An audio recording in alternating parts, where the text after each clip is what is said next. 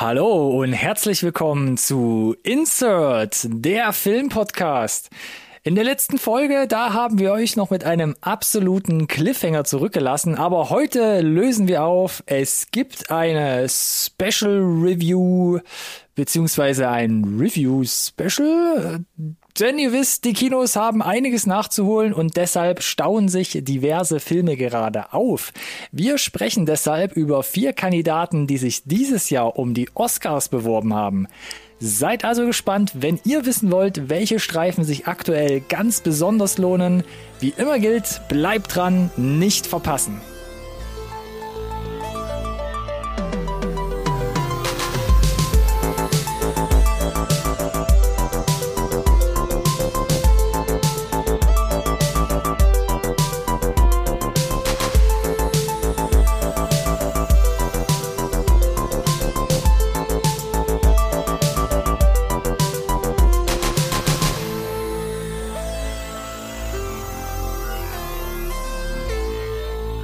Hallo und herzlich willkommen auch von meiner Seite zu einer neuen Folge Insert Nerd Science Recorded on Tape, der Filmpodcast, den wirklich jeder braucht. Jeder, jeder, jeder, jeder.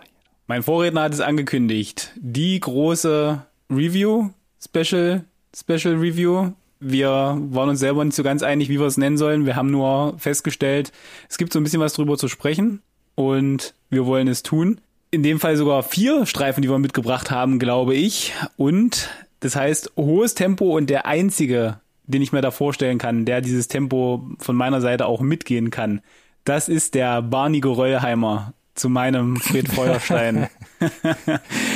der Tigger zu meinem oh Hallo, lieber Ronny. Dankeschön, lieber Alex. Wie immer für diese super charmante Anmoderation. Immer gerne. Ich bin Tigger und Barney Geröllheimer. Duly noted. ist vielleicht ein eigenes Special wert, das mal auszuwerten. Irgendwann schneiden wir vielleicht auch den ganzen Bums mal zusammen, den du hier immer raushaust. Mm, dazu müsste sich ja mal ein Praktikant finden, erst ja. der das macht. Ach. Nee, du hast es, also wie gesagt, du hast es ja sogar gesagt schon äh, im Intro. Vier dicke Bretter eigentlich, die wir uns hier heute rausgesucht haben, über die wir sprechen wollten, die sich ja nicht nur um den Oscar bewerben, sondern beworben haben, habe ich gesagt. Ja, ja genau. schön. Nichts davon lief aber zu dem Zeitpunkt in Deutschland.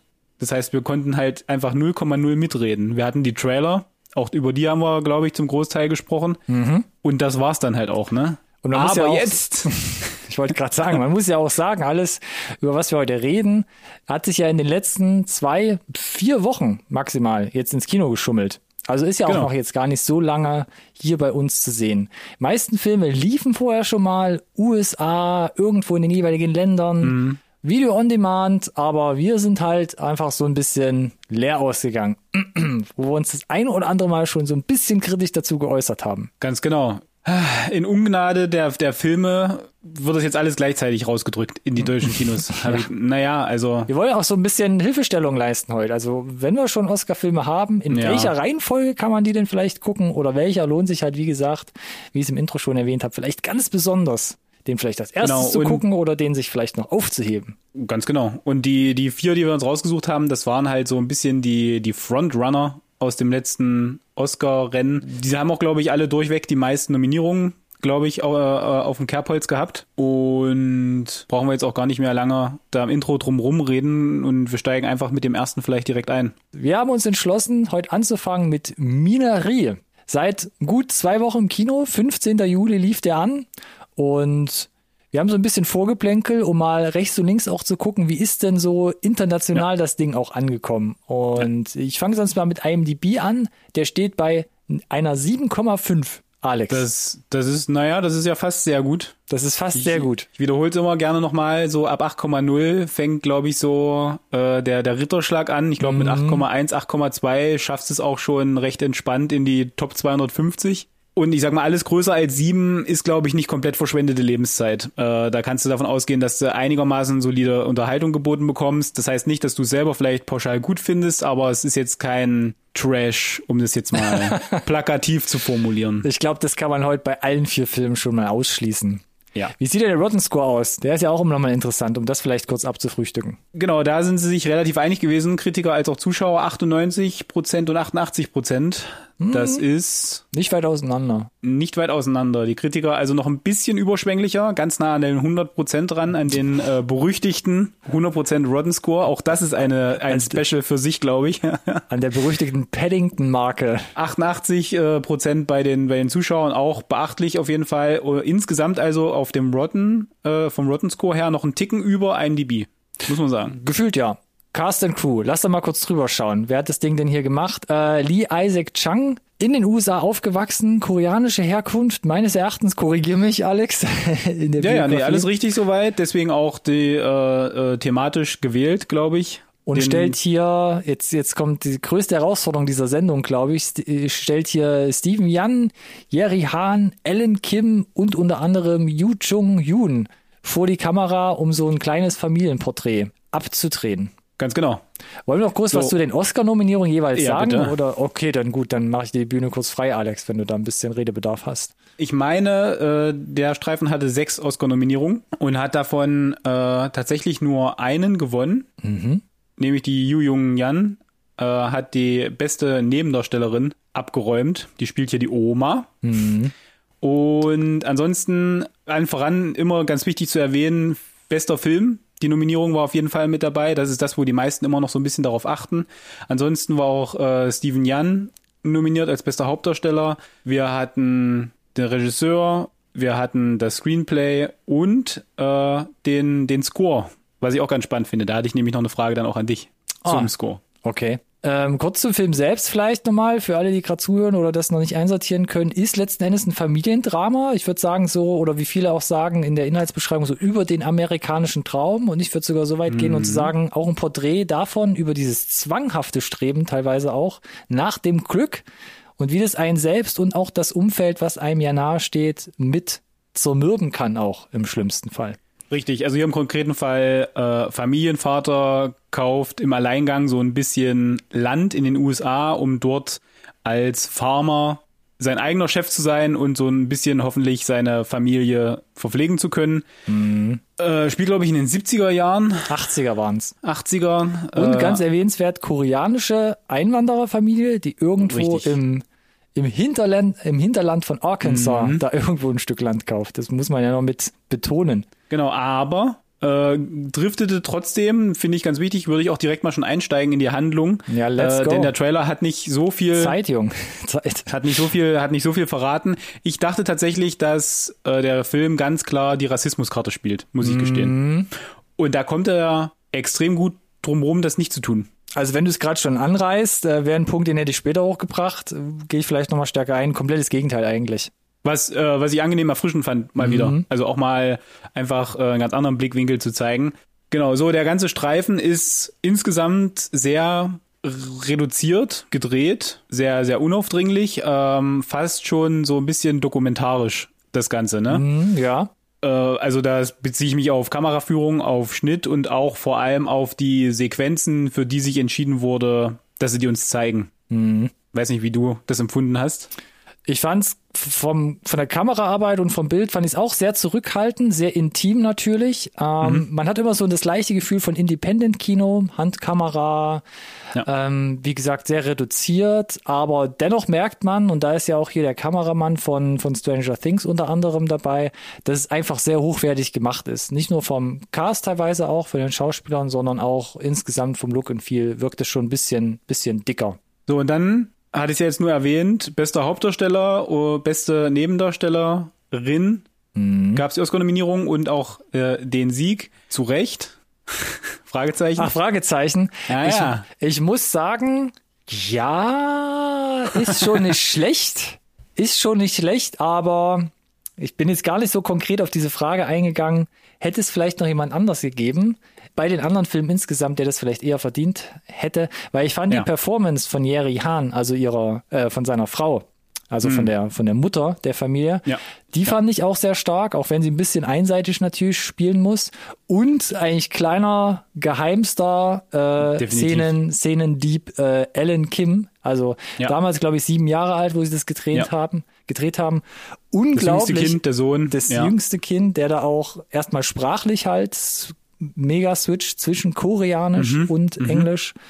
Und auch da von A bis Z eigentlich alles abgewichst, fast runterspielt. Äh, Wahnsinn, der Junge. Ich glaube, dem, dem stehen tendenziell noch große Sachen hervor. Von daher eigentlich sehr ausgeglichener, sehr hochwertiger Cast generell. Aber natürlich lustige Figur der Oma, ja. Der, äh, der Score wurde auch nominiert und da muss ich jetzt so äh, retrospektiv sagen, hatte ich nicht mehr so ganz im Ohr, um ehrlich zu sein. Lass mich so formulieren. Ist nicht so richtig hängen geblieben einfach. Hängen geblieben nicht, aber wenn man nochmal reinhört, fand ich, war er natürlich teilweise orchestral, scorig, Ja. aber hatte teilweise auch so märchenhafte Klänge, so ein bisschen. Die fand ich eigentlich Ich glaube, nicht schlecht. äh, auch, auch gewollt, ne, so ein bisschen. Naja. American Dream mäßig halt, so ein bisschen traumhaft oder verträumt, hat das Ganze eigentlich ganz gut mit unterstützt. Ja, genau, so, aber hast du noch irgendwelche Pro- und Kontrapunkte, wie, Äh, nicht, nicht getrennt, auseinander dividiert, aber ich habe so generell ein paar Punkte. Willst du starten? nö, Punkt, beim Punktier mal los. Ja, ich punktiere mal los. Wo, wo ich so ein bisschen Probleme bei dem Film hatte, war, war so die Erzählung an sich. Auch so um die Hauptfiguren herum, äh, wo, wo ich zum Beispiel nicht ganz nachvollziehen konnte. Ich habe gerade gesagt, Jerry Hahn spielt eigentlich eine, eine coole Rolle, aber so ihre Motivation auch konnte ich nicht so ganz nachvollziehen. Denn Jacob, der Vater der Familie, der hat ein genaues Ziel vor Augen, der hat einen absehbaren Zeitplan und dennoch ist die Mutter, also seine Frau, immer irgendwie unzufrieden. Ähm, und das kollidiert für mich oft in dem Film mit der Beschreibung, dass sie vorher eigentlich nichts hatten in Kalifornien oder sogar in Korea. Das Ja. hat die, die, die, diese Spannung zwischen beiden, die kam so schnell, ne, that escalated quickly, das konnte ich nicht ganz nachvollziehen dann so im Verlauf des Films immer Ja, wieder. da fehlte generell so ein bisschen das Futter, deswegen, das, das zielt so ein bisschen darin ein, deswegen habe ich das vorhin schon mal so fallen lassen, die Szenen, die sie entschieden haben, uns zu zeigen. Und die Szenen, die sie uns halt entschieden haben, nicht zu zeigen. Mhm. Ja. Und deswegen, ich kann prinzipiell verstehen, wo die Unzufriedenheit dann von ihrer Seite herkam, aber ich Mhm. habe dann hinterfragt, wie die Beziehung zueinander ist und es gibt dann halt auch gefühlt im Film nicht mehr gen wirklich genug Szenen, außer welche mit Konflikten, wo wirklich rauskommt, was für eine Grundlage die überhaupt hatten. Also Mhm. als äh, Ehepaar, sage ich mal. Ja, das fand ich auch schwierig. Und dann, das war eben den Punkt, den du schon angesprochen hattest. Ähm, ich dachte auch Rassismus oder ähm, Steine, die von Behörden in den Weg gelegt Ja. werden. Aber es ist das komplette Gegenteil. Sie ziehen da wirklich ins Outback in den amerikanischen Staaten. Alle, die Rednecks, ne, die Farmer, die sind alle extrem offen, auch in der Kirche. Uh, Asiaten, Koreaner kennen wir nicht, egal, offen, nett, schon unnatürlich freundlich, kommt zu uns, esst bei uns, übernachtet bei uns. Niemand zwingt auch den Glaube oder die Sprache auf, alles easy. Gleichzeitig sieht man auch, es gibt schon so eine kleine koreanische Community. Also man hat eigentlich eine sehr gute Perspektive, ist gar kein schlechter Ort vielleicht da zu wohnen. Und trotzdem habe ich dann, oder gerade dadurch habe ich nicht verstanden, ist doch eigentlich alles gut soweit, oder? Also so, so, so, so schlecht ist es doch gar nicht. Habe ich, habe ich auch gedacht. Ich habe die Dynamik auch nicht so ganz verstanden tatsächlich und fand aber, wie du auch gesagt hast, sehr überraschend, wie, wie die USA da porträtiert werden in, äh, ja, in der Tat. diesen, in diesen 80er Jahren dort, Ja. weil wir das einfach aktuell anders gewohnt sind. Oder historisch auch anders kennen. Da kommen wir vielleicht heute auch nochmal eine andere Form und Weise dazu. Ja, sicherlich auch das. Äh, Ich fand es aber, wie gesagt, ganz erfrischend, dass das halt eben nicht herangezogen wird mal, sondern Mhm. dass äh, du brauchst nicht immer den Rassismus, damit Ja. das Leben manchmal ist schon manchmal schwer genug an, an sich, ja. Ja. Und das kommt ja ganz gut raus in dem Film tatsächlich. Was ich anschließend daran noch hatte, war, es gab auch so ein, ich glaube, es gab so eine Trailer-Tafel, die so, die so hieß, ungefähr so, ja, es, es, dieser Film zerbricht dein Herz, nur um es dann noch stärker wieder am Ende zusammenzuführen, wo ich dachte so, naja, man sieht schon ein paar Schicksalsschläge, die die Familie da überwinden muss, aber so richtig derbe, ich meine, so diese, was ich nicht Ich- gespürt ja. habe, war so die Gefahr der Existenzangst. Wird immer so angedeutet, aber eigentlich klingt's doch so, ja, wir haben doch noch eine kleine Reserve und eigentlich gibt's einen Plan B, unsere Schulden zu, drüben Ja. in Kalifornien zu tilgen.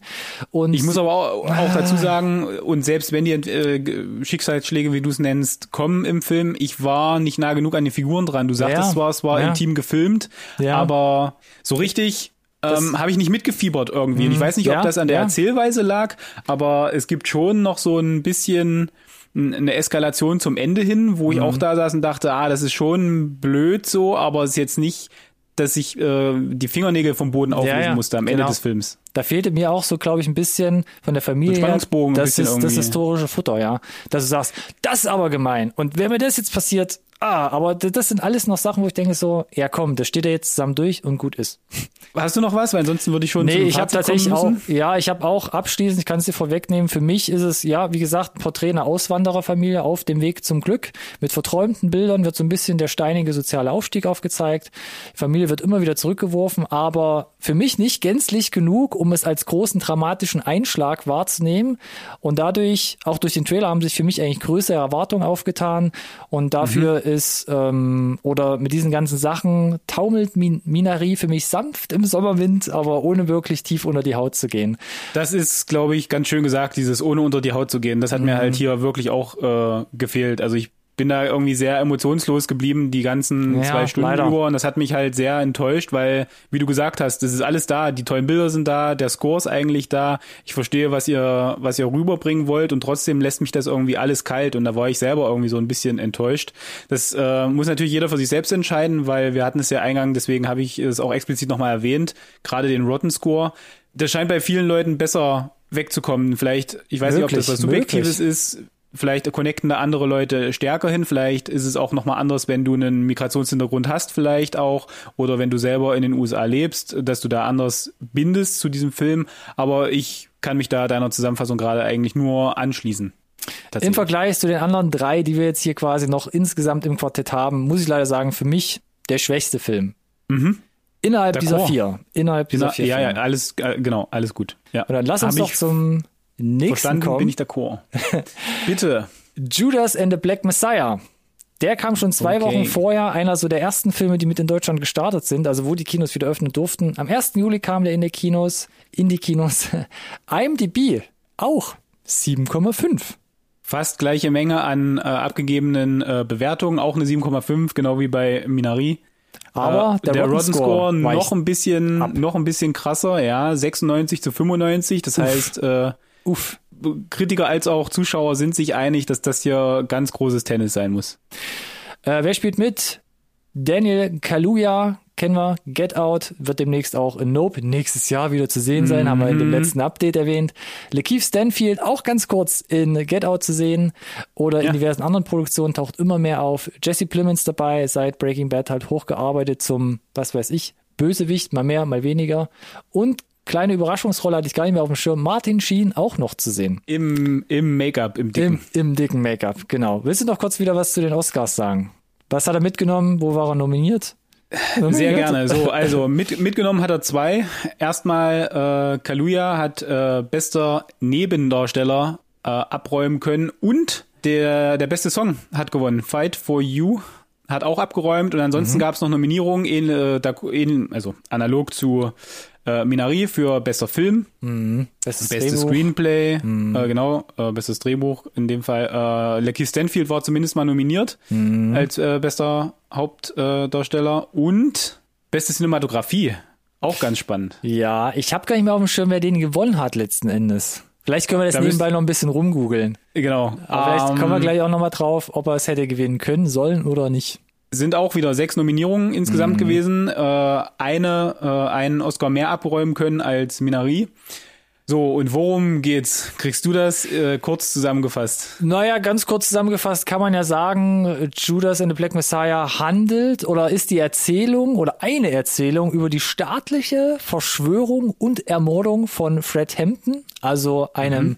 ich sag mal, Redelsführer einer, einer Dependance der Black Panther Bewegung aus den 60er, genau, 70er einer Jahren. der führenden Aktivisten der Black Panther Bewegung. Ja. Und damit beleuchtet der Film ein sehr dunkles Kapitel. Wir haben es schon öfter gesagt, zuletzt mhm. glaube ich bei The Mauritanian. Auch beleuchtet ein sehr dunkles Kapitel der amerikanischen Geschichte dadurch. Richtig. Äh, Lakeith Stanfield Danke. wird da als Spitze eingeschleust, auf, ja. eingeschleust, äh, wird erwischt beim Autoknacken und wird direkt äh, instrumentalisiert. Ähm, wo sollen wir denn anfangen hier bei Judas and the Black Messiah am oh, besten? Ich würde vielleicht mich ähnlich eh langhangeln und würde kurz was zur Umsetzung sagen wollen. Zum Beispiel auch ähnlich wie bei Minari Kamera Bild. Ja, ähm, weil ne, wir diesmal haben wir die Cinematografie. Mm, ja, auf der Liste. Und da, da kann ich auch voll äh, reinzahlen. Also insgesamt der Eindruck ist eher vom Look und viel so ein bisschen unterkühlt, aber auch ja. ähnlich wie bei Minari sehr hochwertig. Aber Judas geht natürlich hier noch ein bisschen ein, zwei Stufen höher und ich finde schon den Look and Feel, der ist schon so auf, ich, ich sag's mal, Blockbuster-Niveau. Also Ja. das sieht nach einer ganz großen Produktion aus.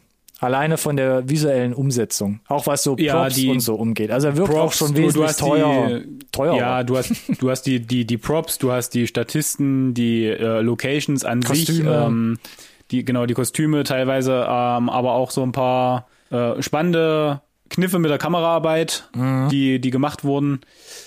Äh, aber insgesamt, ja, gebe ich dir recht. Das ist so das klassische, zeitlose Hollywood-Niveau. Trotz allem irgendwie jetzt nichts super ähm, herausstechendes oder ähm, ähm, nichts, was ihn ähm, herausstechen lässt im Vergleich zu anderen äh, Produktionen. Man also kann äh, vielleicht Alleinstellungsmerkmal. Sagen, man kann vielleicht sagen, zumindest die vier, die wir hier haben, kann man schon Ja. mal sagen, dass er halt schon ein bisschen heraussticht. Ja.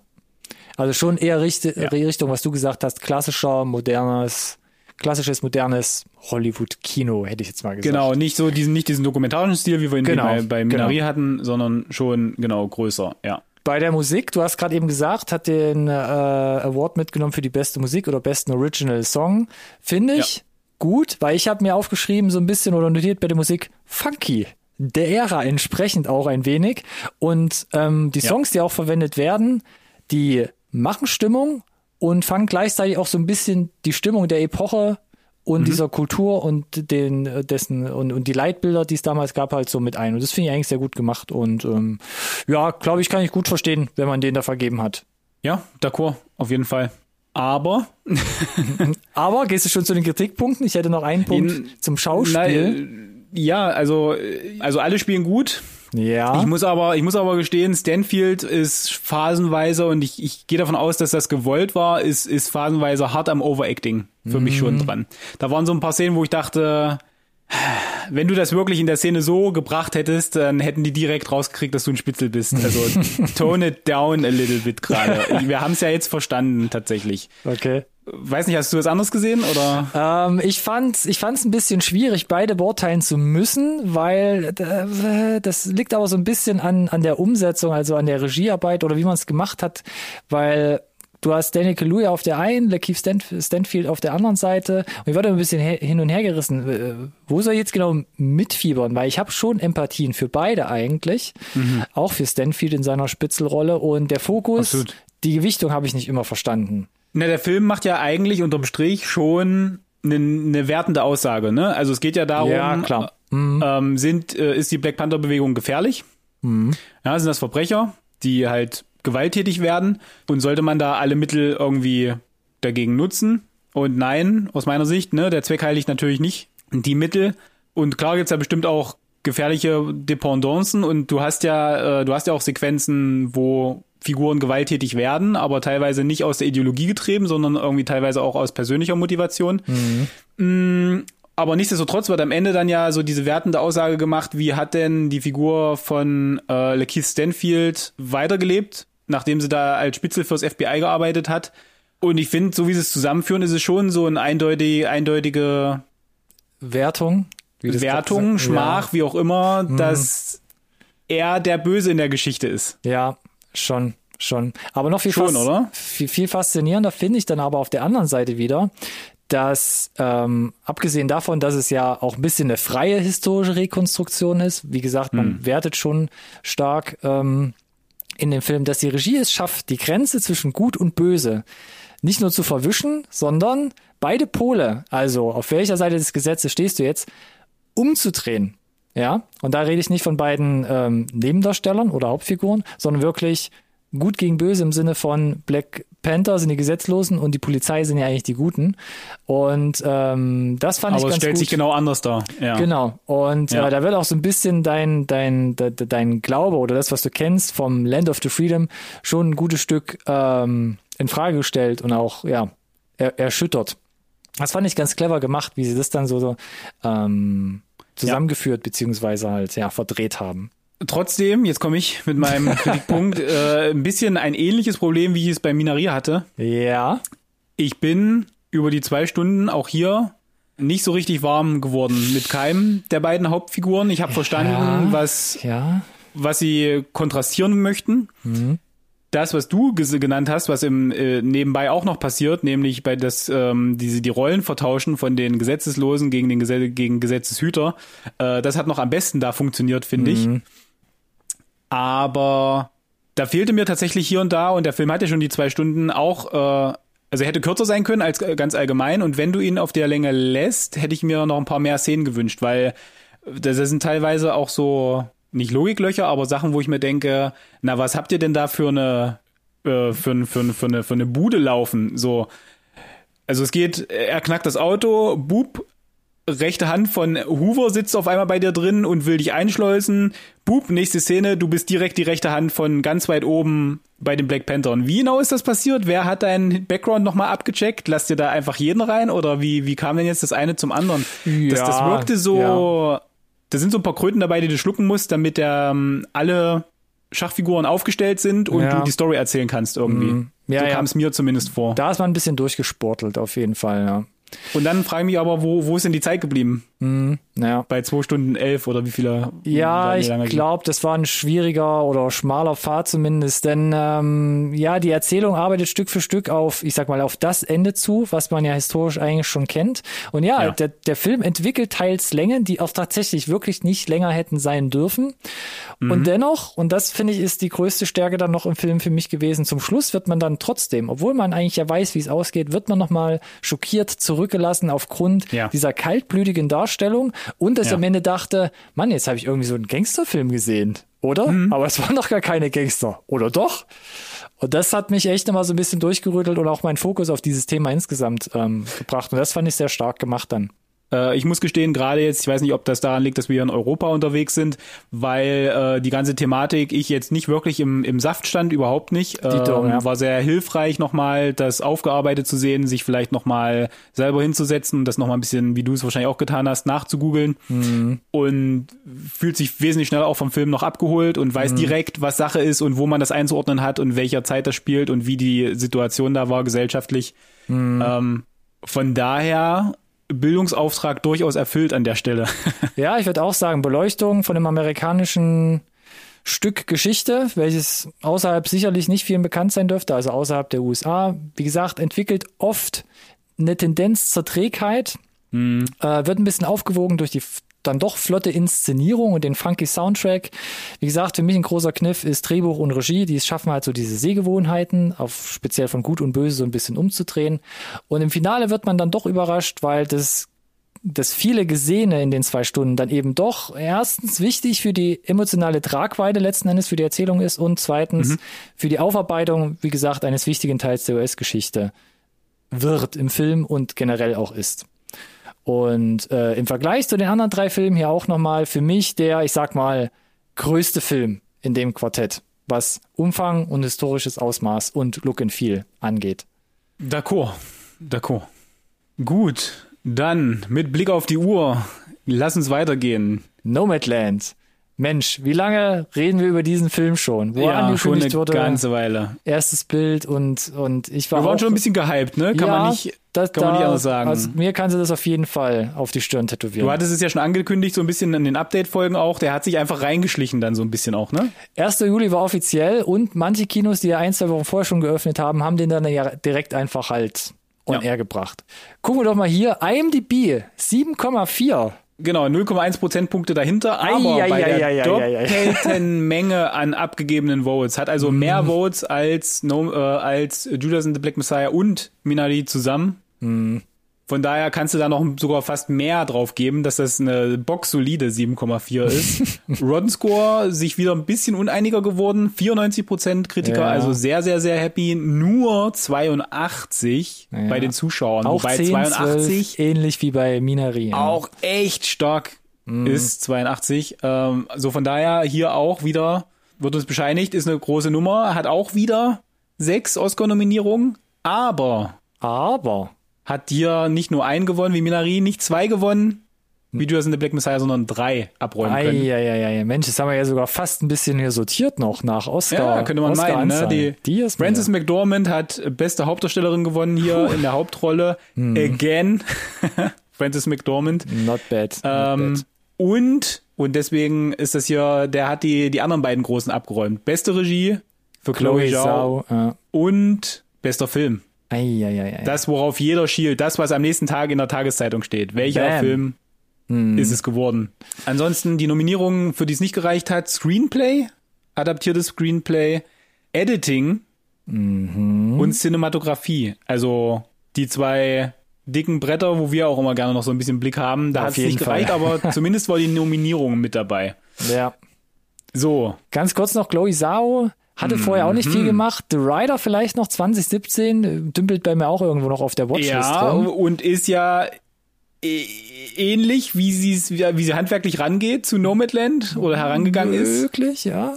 Kommen wir gleich noch drauf. Aber Dieses Jahr noch Oh ja. angekündigt zumindest Eternals. Marvels, Eternals. Marvels Eternals. Ei, ei, ei. Also- da kriegt der Alex schon wieder ein Grinsen hier. Ich höre es über beide bis zu beiden Ohren.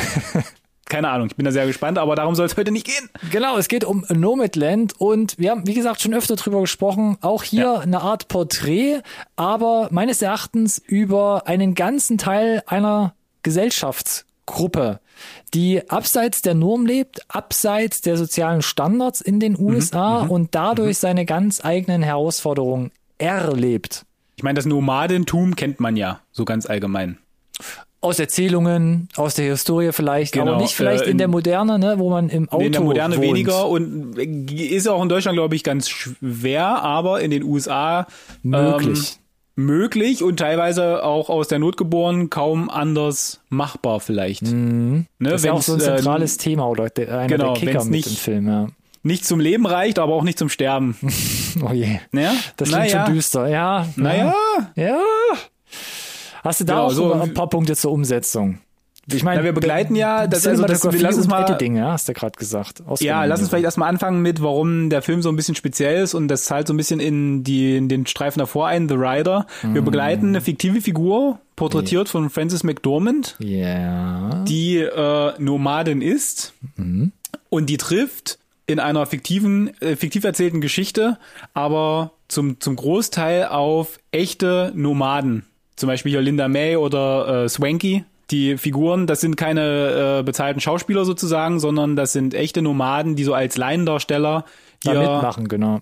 mitmachen und dem Ganzen so ein bisschen, äh, oder das war glaube ich die Idee, Authentizität verleihen. Noch so ja, ein bisschen, ne? ja, ja, ja, ja, ja, ja. Und ich, ich, ich bin der Meinung, das funktioniert ziemlich gut, aber ich finde, es entsteht dadurch so ein etwas merkwürdiges Konstrukt aus fiktiver Figur, die wir primär begleiten, mit, einer, mit einem fiktiven Background, die sich dann genau über diese Themen mit echten Leuten austauscht. Und Ja. das, das hinterlässt bei mir so einen, so einen faden Beigeschmack halt, dass quasi jemand, der so tut, als wüsste worum es geht und der so tut, als hätte, hätten Schicksalsschläge zum Beispiel dazu Ja. geführt, dieses, diesen Stil zu wählen wegen mir, sich mit Leuten, die das wirklich durchgemacht haben, austauscht. Und ich finde es super, dass dadurch ja so ein bisschen auch wieder Bildungsauftrag, ich habe es gerade eben schon mal gesagt, äh, also das Wissen, dass das echte Leute sind, das hat bei mir mega gesessen und das hat denen ganz andere Wucht gegeben, den, Ja. diesen Sequenzen. Aber das sorgt dafür, dass Francis McDormand fast wie so ein Fremdkörper wirkt manchmal. Ich weiß nicht. Muss ich auch sagen. Ich habe das später hier noch als Punkt notiert. Schauspiel, also Frances McDormand durchwegs auf einem hohen Niveau. Kann Die man, macht das ich, mega. Das- ja, die macht ja. das mega. Aber auch für mich das Wissen über das Schauspiel überführt eigentlich so für mich den realen Rest drumherum ein Stück weit in die Absurdität, weil ähm, ihre Figur Fern, die bildet Freundschaften. Die lacht, weil sie mit den Leuten unterwegs ist. Ne? Da werden auch Emotionen geschaffen auch die Erzählung von der Linda, die du gerade erwähnt hast, ähm, die dann irgendwann zum Tragen noch kommt, über ihre Vergangenheit, wo sie herkommt. Das alles gepaart mit dem Wissen, dass es ein fiktiver Charakter ist, der da sich eigentlich durchhangelt. Das fand ich auch komisch. Und das hat für mich ist eigentlich so ähm, der größte Knackpunkt bei der, bei der ganzen Sache. Aber ich konnte trotzdem zu dieser fiktiven Figur einigermaßen connecten. Ich konnte nachvollziehen, die Beweggründe, das, genau das Konstruierte hat mich quasi so mal nach zahlenmäßig Punkt eins, Punkt zwei, Punkt drei wirklich dann dahin gebracht, dass ich da saß und mir dachte, ich verstehe jetzt, von wo du kommst und warum Okay. du dich für bestimmte Dinge entschieden hast. Weißt du, was ich meine? Also es, äh, Ich bin, Also ich bin fast bei meinen Kritikpunkten, weil ich hatte immer wieder die Frage um die Figur von Fern. Die, der Antrieb und die mentale Ausrichtung ne, der Hauptprotagonistin wird Ja. mir einfach nicht ganz klar. Die Vergangenheit wird mir erzählt. Ich kann das nachvollziehen. Man hat vielleicht auch eigene ähm, Connections in der Familie, ne, wo so eine große Fabrik oder der Hauptarbeitgeber einfach verschwunden Ja, ist. ja. Aber ist sie jetzt glücklicher oder wo wäre sie denn glücklicher? Das ist ja genau der, ja, genau ja. der Punkt. Und ja, was, was treibt sie an? Ich meine, ich konnte, für mich habe ich dann noch so ein bisschen heraus exerziert, okay, sie war jahrelang an einem festen Ort und für sie hat sich dann wahrscheinlich herauskristallisiert, irgendwo heimelig ansässig zu werden. Ja, das ist so ein bisschen Stillstand und Stillstand ist ja ein Stück weit auch Rückschritt. Und das ist vielleicht so, dieses, das wollte sie nicht mehr, ne? Und dieser ewige Fluss, den wollte sie wieder ein bisschen für sich mitnehmen. So, aufnehmen. ja, ja, ja, du machst das jetzt aber zu sehr an, an, an dem Haus und an dem Trailer im Zweifel fest. Aber für sie war ja in dem Fall, glaube ich, und deswegen zeigen sie uns das Haus im Film ja auch nochmal, glaube ich, weniger an das Haus selber ge gebunden, als mehr an die Person, mit der sie die Zeit dort geteilt hat, nämlich mit ihrem Mann, der dann fiktiverweise verstirbt halt. Das ist ja, äh, das ist ja der, das ist ja der Punkt. Und sie dann halt äh, feststellt, dass es eben sie gar nicht an das Haus gebunden war, sondern eigentlich halt an den Partner und halt, ja, um den Bogen zu machen, das war jetzt die Handlung, da kann man sich sicherlich äh, ein bisschen darüber streiten. Dich hat's nicht jetzt nicht so ganz abgeholt. Äh, Ich, ich habe noch einen, ein, einen kleinen Ja. Einwurf. Und zwar, wie gesagt, du hast diese Geschichte um Fern, wo sie herkommt, was sie macht, was sie antreibt. Oder auch nicht. und auf der anderen Seite natürlich äh, hast du so eine Funktion ähm, durch, dieses Doku durch diesen dokumentarischen Einschnitt, Einblicke in diese Community so ein bisschen Ja. zu schaffen. Aber das wird für mich leider nur angerissen. Deshalb ist Ja. es für mich auch keine richtige Dokumentation. Ich meine, Nee, ist gerade es diese. Erzählung ne, von der Linda über die Krebsdiagnose, das ist rührend. Aber dann wieder Mhm. relativ schnell der wechselnde Fokus auf die fiktive Figur. Und das Ja. war für mich so, ha, hätte ich jetzt eigentlich gern mehr davon gesehen, ne? was da eigentlich die Beweggründe und alles so ein bisschen noch drumherum Es, es ist halt ein so interessant, ja, es ist halt ein interessanter Hybrid, für den sich entschieden wurde hier, ne? Ja, So genau, bisschen so kann man ein sagen. Experiment. Ja, ja, ja Ähm, genau. Nichtsdestotrotz, Filmediting, Cinematografie, da sind schon ein paar tolle Bilder dabei, ne? Sehr hochwertig auch hier, ja, muss man sagen.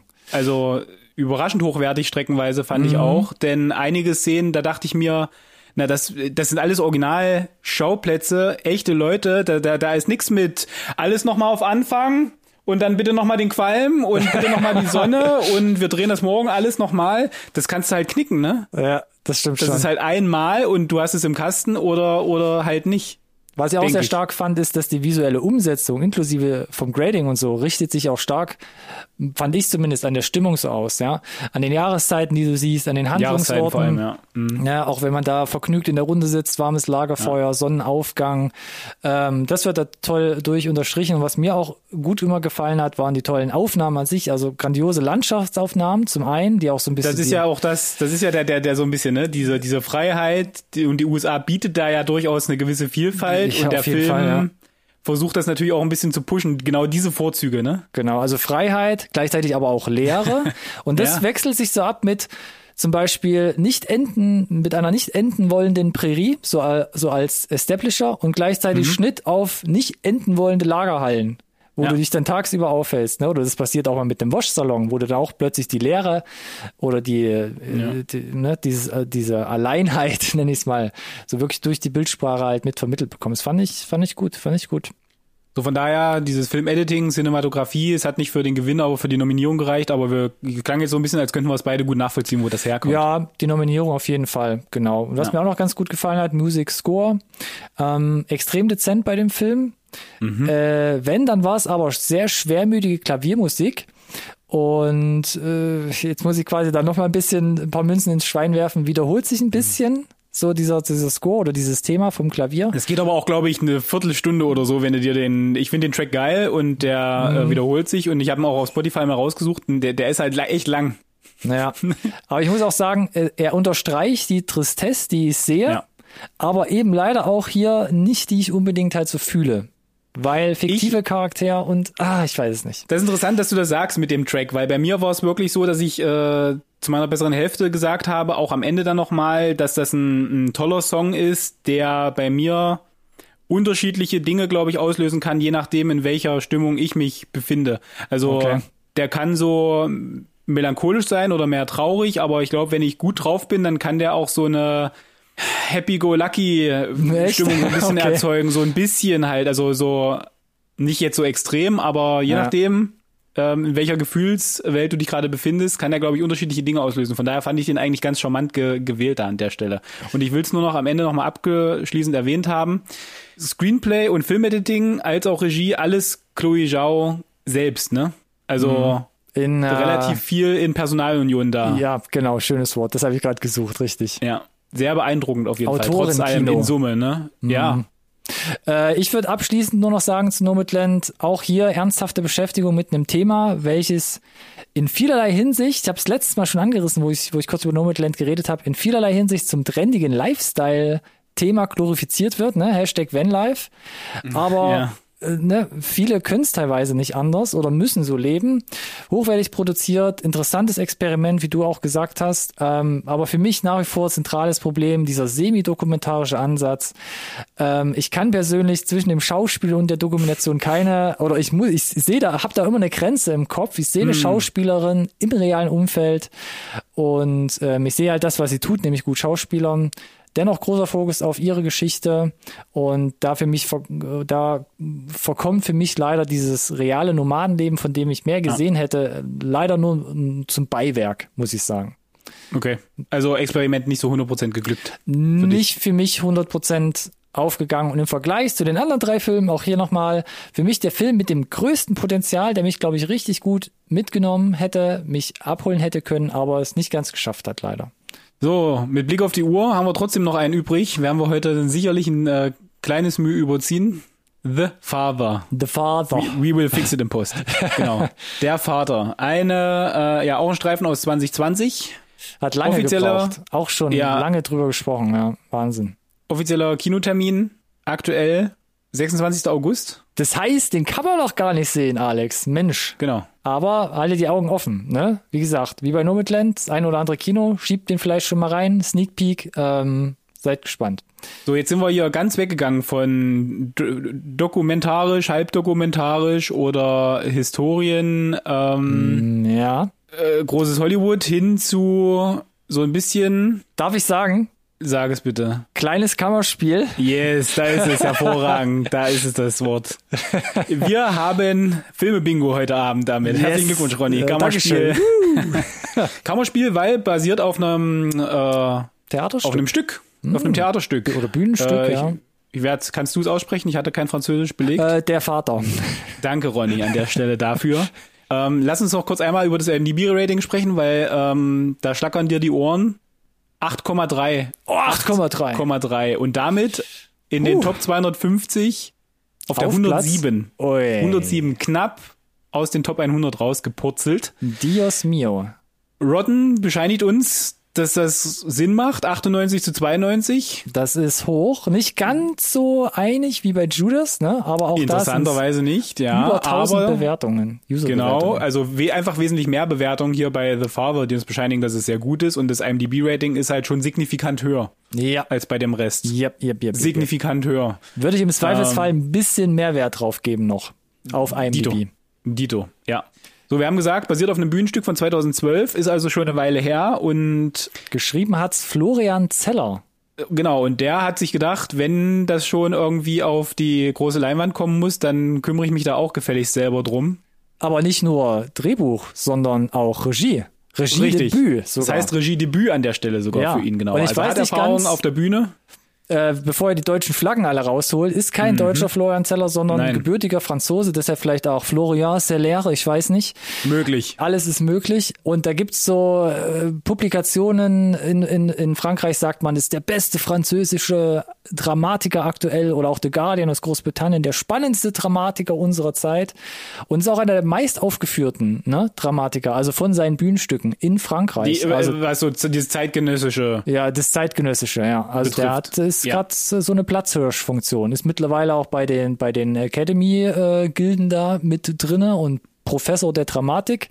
Also Von daher eigentlich unterwegs. ganz, genau, eigentlich ganz schön, dass er dann damit mal ein noch breiteres Medium gewählt hat, um sein Material sozusagen halt einer noch breiteren Masse zur Verfügung zu stellen mit einem Kinofilm. Mhm. Ähm, und tatsächlich hat er ja das Skript 2017 schon äh, am, Sta am, am Stissel gehabt, wie du so schön sagen würdest, glaube ich. Äh, okay. Nicht? Ja. Und, oh, manchmal, oder? Ja, manchmal. Ähm, und, und hat das an den, an den Hopkins Anthony rausgeschickt ja. und hat ja auch die Hauptfigur Anthony genannt, weil er von Anfang an gesagt hat, wir schicken das an Anthony Hopkins und er macht das, ansonsten äh, habe ich gar keinen Bock mehr auf den Scheiß und wir machen es einfach irgendwie in Französisch. Was sie schon mal gemacht haben, laut IMDb gab es schon mal eine TV-Film-Adaption, ja, gut. wo er auch das Ähm, Drehbuch geschrieben hat. Aber ja, Ja. Anthony hat gesagt, mach ich und hat Anthony dann hat gesagt, mache ich. einen kleinen frivolen Cast um sich herum versammelt mit Olivia Colman, Mark Geddes, Imogen Poots, Rufus Sewell und Olivia Williams. Ja, sind Also- ein paar bekannte Namen da, be- bekannte Gesichter und Ja, das Who wollte is Who hier in der, in der, in der britischen Schauspielkunst. Mhm, äh, um nochmal kurz die, die Oscars erwähnt zu haben. Es waren wieder sechs Nominierungen, soweit ich weiß. Zwei wurden gewonnen. Anthony Hopkins, bester Hauptdarsteller, Bam. äh, ältester Hauptdarsteller-Sieger mit 83 an der Stelle. Da er jetzt vielleicht nicht so stolz drauf, aber hey, zweiter Oscar. Immer noch, ja, nach dem Schweigen der Lämmer übrigens, falls sich jemand gefragt hat, was es war. Zirp, zirp, zirp. Bestes adaptiertes Screenplay. Florian Adaptiert, Zeller. nicht original, genau. Genau, weil gab ja das Bühnenstück, haben wir jetzt nur gerade schon groß Ja. und breit äh, geklärt, aber es ist schön, dass er quasi, dass ihm nochmal bescheinigt wurde, dass er einen guten Job gemacht hat, sein eigenes Bühnenstück umzuwandeln in einen Film. Hatte Hilfe von Christopher Hampton, muss man dazu aber auch sagen. Er hat Das ist nicht richtig. komplett allein gemacht. Macht ja durchaus Sinn, genau, der hat ja dann dafür auch seinen Credit bekommen, der Christopher Hampton. Ansonsten äh, vier weitere Nominierungen, äh, Olivia Colman als beste Nebendarstellerin, Yep. äh, Filmediting, Yorgos Lamprinos, interessant. Ich hab grad einen Äh, Hals, sorry. Production Design, auch interessant, dass Production Design hier an der, zum Tragen kommt. Das liegt aber daran, wir hatten gesagt, Kammerspiel. Ich glaube, das ist relativ wichtig hier an der Stelle, weil elementarer Punkt ist ja quasi dann die Location auch so ein bisschen der Dreh- und Angelpunkt. Und natürlich, und deswegen ist ja einer der Hauptgründe, warum er hier in den Vieren dabei ist, Nominierung als bester Film. Hat Nomadland gewonnen, von daher kein Spoiler, hat er nicht gekriegt. Ah, Worum geht's? Ja, worum geht's? Kurz zusammengefasst, ist eigentlich ein Film, der sich auseinandersetzt mit Verlust und der Schwere des Abschiednehmens, würde ich mal sagen. Ne? Anthony Hopkins, der offensichtlich an äh, Demenz oder Alzheimer erkrankt Ja. und äh, immer größere Probleme bekommt, seinen Alltag zu meistern, weil er einfach Ja. ähm, sich selbst nicht mehr richtig äh, zurechtfindet, indem er zum Beispiel Leute nicht mehr richtig erkennt. Genau, und das hat der Film sehr eindringlich auch rübergebracht durch einfach uns, uns auch unterschiedliche Gesichter hinzustellen und so ein bisschen das zu verdeutlichen, wie sich das anfühlt, wenn du da so ein bisschen die Kontrolle verlierst, ne? Und denkst, du hast alles selber im Griff und dann fangen an, so komische Sachen zu passieren. Ähm, du bekommst dann auch relativ schnell mit, dass wir es aus seiner Perspektive sehen und das aber nicht die der, der, der realistischen Zeitachse. Also, dass das nicht die, die Zeitachse widerspiegelt, sondern nur seine subjektive Wahrnehmung. Mhm, genau. Und wir so da, ja, wir, die noch, ich sag mal, fit sind im Kopf, kriegen es dann auch noch so ein bisschen zusammengepuzzelt, den Ja. Film über. Wie denn die Szenen, wann die passiert sind, äh, um halt dann über den Film quasi hinweg zu verstehen, wie durcheinander alles ist eigentlich. Genau, genau. Ich finde auch von der Kameraarbeit und Bild und Ausstattung, wie du es gerade angeteasert hast, Ja. ja, es sieht auch Ja. sehr kammerspielartig aus, muss man Ja. sagen. Ja, und tatsächlich hatte ich teilweise den Eindruck, dass ich so eine Art Soap gerade gucke. Das fand ich äh, jetzt bei der Vater aber gar nicht schlimm, sondern ich fand es sogar teilweise positiv, weil sich für mich hat sich so der Eindruck verstärkt, so eben dieser abstrakten zeitlichen Vermischung von Erinnerungen, wo du dann vielleicht auch so traumhafte Sachen plötzlich zusammenmischst, ne? wo dann vielleicht auch Sachen nicht mehr real wirken oder irgendwie konstruiert wirken. Ähm, was auch bei der Kamera ist jetzt ein bisschen abgesondert davon auch ein sehr ähm, weiches Bild, vielleicht so ein bisschen klassische Linsen benutzt. Auch dadurch Ja. wirkt es für mich so ein bisschen traumhaft und wo ich nicht immer ganz wusste, ist es jetzt alles wirklich so, wie es tatsächlich ist. Na, ich, ich erwähne immer ganz gerne, wenn es Kammerspiel ist und du bist halt limitiert, musst du ja mit der Cinematografie ein bisschen, ein bisschen arbeiten, weil wir bewegen uns hier immer in der gleichen Wohnung. Ja, ist eine große Wohnung, ja, ähm, du musst halt viel zum, zum Angucken reinstellen, um, um interessant zu bleiben. Natürlich möchtest du wiederkehrende ähm, Einstellungen bringen, um zu verdeutlichen, dass wiederkehrende Handlung zum Beispiel auch stattfindet Naja, ne, dass wir uns an der Cinematografie vielleicht auch ein bisschen langhangeln können. Das passiert ja hier auch. Es gibt halt so diese eine mega Einstellung mit dem Bild in der Mitte, wo die Tür äh, zum Wohnzimmer hängt so ein großes Bild. halb zugeklappt ist. Das war auch gefühlt schon tiefschürfend. Ich weiß nicht, ob man da jetzt zu so viel reinterpretieren möchte in die Cinematografie, aber ich hatte das Gefühl, dass auch mit der Cinematografie so ein bisschen was erzählt werden wollte, rübergebracht werden wollte, was die Story betrifft. Ich weiß nicht, ob das zu viel von mir reininterpretiert ist in, in Kleinigkeiten, aber das, das, speziell das müssen wir in der Tat nochmal angucken. Aber ja, mach das mal, weil das ja. äh, ich fand ich fand das passte ganz schön zu diesem zu dem Gehirn, dass es irgendwie nicht mehr schafft, Erinnerungen zu halten. Für mich war natürlich der größte Trigger war die Ausstattung, ne? Wenn er sich da Klar. in seiner eigenen, also äh, offenbar eigenen Küche bewegt, ne, und da seine Einkäufe Käufe sortiert und ja. in der nächsten Szene plötzlich, huch, gleiche Wohnung, andere Ausstattung, andere Küche. Ja. Wo du denkst so, was passiert gerade, ne? Und äh, was, was ja, du, du knabberst am Anfang mit mit der Figur von Anthony, genau. knabberst genau. du mit dran, zu verstehen, was hier gerade passiert. Was da passiert. Und, und, und versuchst Sinn reinzubringen. Und und was ich im Trailer damals schon gesagt hatte, oder das hatten wir uns beide gefragt, und da hat mich der hat mich der Score und die Musik ein bisschen an der Musik die Musik an der Nase herumgeführt, dass immer wieder tauchen so dezente Streicher auf die Spannung erzeugen. Und dachte ich ja. immer wieder so, ist es jetzt ein Drama? Ist jetzt noch was? Oder ist es ja. mehr? Kommt ja, da noch irgendwas Twistiges, ne? Irgendwas in den Trink gemischt, um doch an die Wohnung von ihm mhm. ranzukommen. Mhm. Das fand ich sehr witzig. Muss man vielleicht nicht unbedingt haben, aber es war nochmal so ein zusätzlicher kleiner Kicker im Film. Der ja, ich habe mich auch dann, äh, ich, ja, ich habe, äh, also ich habe ja, so im ersten Drittel auch noch überlegt, wollen sie ihn jetzt doch irgendwie aus der Bude rausmogeln, weil es irgendwie, weil sie nicht viel wert ja, ist oder, oder genau. gut ist, aber irgendwann habe ich das tatsächlich aufgegeben und mir gedacht, nee, nee, es geht schon um ja, das, ja. wo ich befürchtet habe, um das es geht. Äh, einfach um den, ich sage jetzt mal drastisch, den geistigen Verfall so ein bisschen abzubilden. Ja, ja sehr eindringlicher Film. Ich, ich wusste noch nicht, wie, wie gut ich es schaffe, über den Film zu sprechen, weil ich muss gestehen, der hat mich schon mehr mitgenommen, als, als mir lieb war. Weiß nicht, mhm. wie es dir ging. Ähm, ich will jetzt auch nicht so viel vorwegnehmen, aber gerade die letzte Szene hat mich gebrochen und auch meine bessere Hälfte. Also wir hatten dann hier die, da kullerten jede Menge Tränen, muss ich gestehen. Also da war auch Stille dann danach eine Weile. Hab, das war schon heftig. Ich habe hier nur einen großen Punkt noch stehen zu The Father und der heißt Schauspiel. Ja. Und da steige ich ein mit darüber, dass es für mich keine Diskussion ist, über die Performance von Anthony nope. Hopkins äh, nope. diskutieren zu müssen eben nope. oder reden zu müssen. Ich war letztes Jahr schon in meinen Top 10 2020, war sehr großer Fan von The Two Popes. Yes. Äh, wo er gespielt hat, wo ich dachte so, huh, also da nochmal in so einem hohen Alter so eine Reife, aber auch so eine Abgebrühtheit zu zeigen. Teilweise wusste ich ja auch nicht mehr, er hat ja jetzt auch aktuell und in vergangenen Jahren ein paar Rollen gehabt, wo ich dachte, das ist jetzt wirklich nicht mehr so das Gelbe vom Ei. ja. Aber wie er auch einfach durch sein biologisches Alter so einen leeren Blick hat, ne? So, ja. den ja. er jetzt dann, wenn er da wirklich noch rein schauspielert, das wirklich so hilflos, hilflos durch die Gegend wandelnd auch wirklich ja. darstellt. Und gleichzeitig spielt er dann so 180 Grad Kehren, wo er plötzlich durchdrungen wird, Na, so hab, von ich, wachen, wütenden Augenblicken, ja. wo ich dachte so, oh, jetzt, jetzt kriege ich gerade ein bisschen Angst wieder vor Und ihm. dann ne? aber auch die Momente, wo halt, oh, es sind Gäste da, ich muss jetzt den Entertainer geben. Oder das, genau. Ne? Und ja, aber halt alles so in dem Fall, zumindest von aus der Augen, aus den Augen der Figur, Fassade so ein bisschen natürlich. Ja. Ne?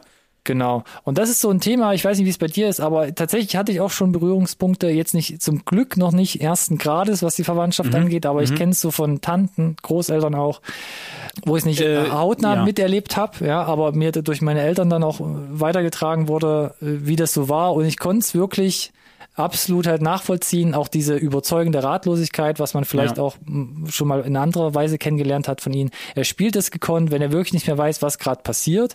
Und dann mhm. fand ich es richtig gut von ihm, das muss ich mal kurz zu Ende erzählen, wenn er spielt, dass er ratlo ratlos ist ne, und nicht mehr weiß, was er machen soll. Und dann, das kennt man tatsächlich, glaube ich, aus dem Leben, wenn er dann das Spiel überspielt mit naiver ja. Freude, weil er ja. einfach nicht nach außen hin zugestehen will, dass er gerade nicht weiß, was passiert. Das hat er wirklich sehr stark gemacht und diese Nuancen. Diese Situation kennt ja jeder. Stark, ja. Die, die kennt ja jeder, ne? Äh, dass du dir auch manchmal nicht eingestehen willst oder du, du kannst dir jetzt nicht, ah, da sind andere Leute, die würden das mitbekommen, dann, dann, dann, dann wirkst du schwach oder dann äh, ja, zahlst du genau in das Bild ein, dass sie glaube, dass du glaubst, was die Leute von dir haben. Ja. Äh, kannst jetzt nicht machen, du überspielst das jetzt und ja, die, äh, ich meine, er hat gespielt, dass er überspielt. Ja, ist großartig, was er, was er da macht. Und na klar, mit 83 hat er das Alter mitgebracht. Äh, ich meine, niemand redet gerne über, über das Altwerden und den Tod. Ähm, aber der Film hat es halt äh, für mich halt unfassbar eindringlich halt rübergebracht. Äh, sehr, sehr intim, wie wir da die Figur begleiten. Äh, ich fand sehr effizient, wie sie das rüberbringen auch. Mhm. audiovisuell, Ja. wie sie da mit den unterschiedlichen Schauspielern spielen, wie sie mit den unterschiedlichen Einrichtungen in der immer gleichen Wohnung spielen.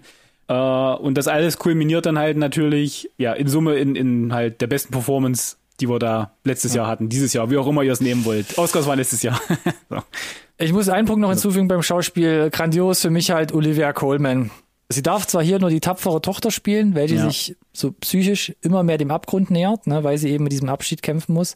Aber wirklich jede kleinste Mimik sitzt perfekt und wirkt authentisch. Es gibt vielleicht ein, zwei Spitzen, wo ich dachte so, äh, auch fast Overacting, aber ich glaube, Olivia Colman, wenn die einfach die Mundwinkel nach unten zieht und sie so Ja. ein bisschen dränige Augen hat in ihren Dackelaugen, das ist einfach so, da wirkt, du glaube hast ich, auch diese alles eine- du hast on äh, point.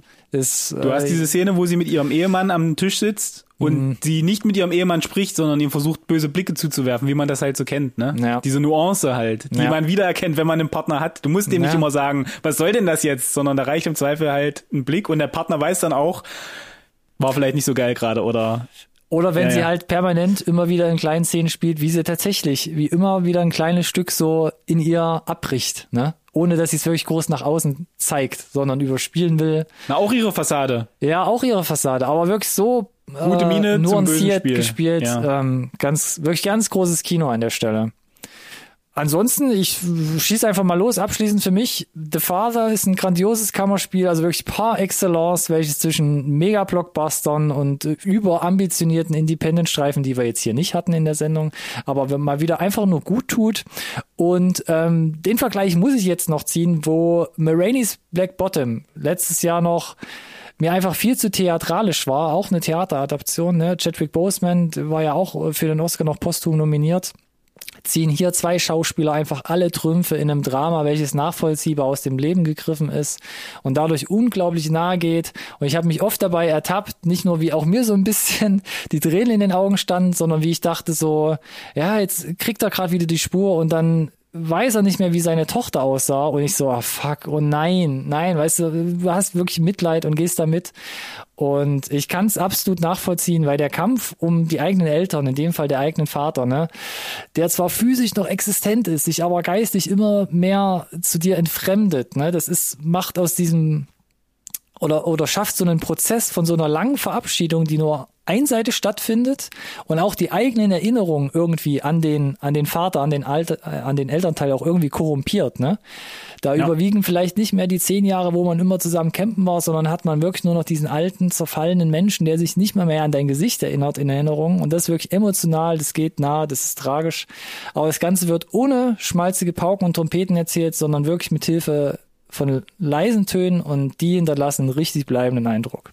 Also ich, ich kann nur noch bringen, ne, es gibt die Szene mit den blauen Pillen, Ja, das Pillchen das Pillchen, ja. und balle mich wie, wie ein Kind, die dann irgendwie Full Circle kommt. Nochmal, das war, wie gesagt, der, für mich spätestens dann da der Breaking Point und von daher äh, kann ich mich eigentlich deiner sehr, sehr ähm, gut artikulierten Zusammenfassung äh, nur anschließen, äh, dass es ein ganz großartiger Film ist, der sich in einen sehr, sehr, sehr elitären Kreis einfinden darf an Filmen, wo ich, denen ich bescheinige, dass sie überragend gut sind, die ich bitte nie wieder gucken möchte.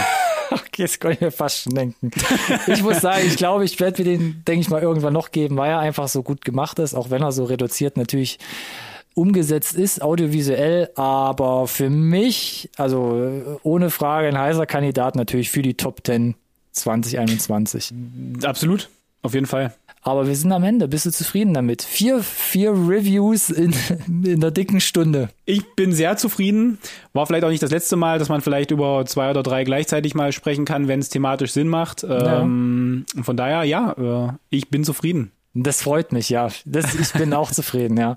So ein dickes Paket an Empfehlungen hier ah, Yes. unter die Leute gebracht, würde ich sagen. Und apropos unter die Leute bringen, ähm, gebt uns auch gerne was zurück, zum Beispiel auf den sozialen Medien, Instagram, Twitter und oder Facebook. Wir freuen uns über Feedback, was ihr von den Filmen haltet oder ob ihr jetzt mega gespannt seid, wenn offiziell am 26. August dann der Vater in die Kinos kommt. Schreibt uns gerne. Ihr findet uns unter unserem Namen. NSRT Podcast. Super. Benutzt gerne gleichzeitig den gleichnamigen Hashtag, der da auch lautet. N äh, NSRT Podcast. Wie gesagt, das ist einfach, das kann sich jeder merken. gerne eine iTunes-Bewertung noch da lassen, ne? Fünf Sterne und dann könnt ihr da einen Text schreiben. Ich sag so. Ansonsten würde ich sagen, Ja? denken wir uns wieder eine prall Eine? gefüllte Update-Folge für nächste Woche aus. Ja, da, da, da kannst du dich aber mal sowas davon drauf verlassen. Da, da, da, da, da, da. Und Das, dann, was ich jetzt äh, schon weiß, was wir, über was wir sprechen müssen, und da ist ja noch eine Woche hin, Dios mio. Ja, also nächste Woche wieder gewohntes Programm. Wieder so ein leichter Cliffhanger, ne? Das müssen wir jetzt immer machen, ne? um die Leute Ja. zu sammeln.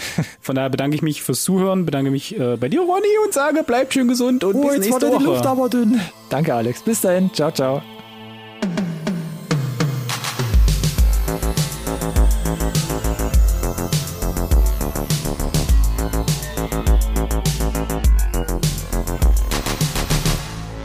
conversation can serve no purpose anymore.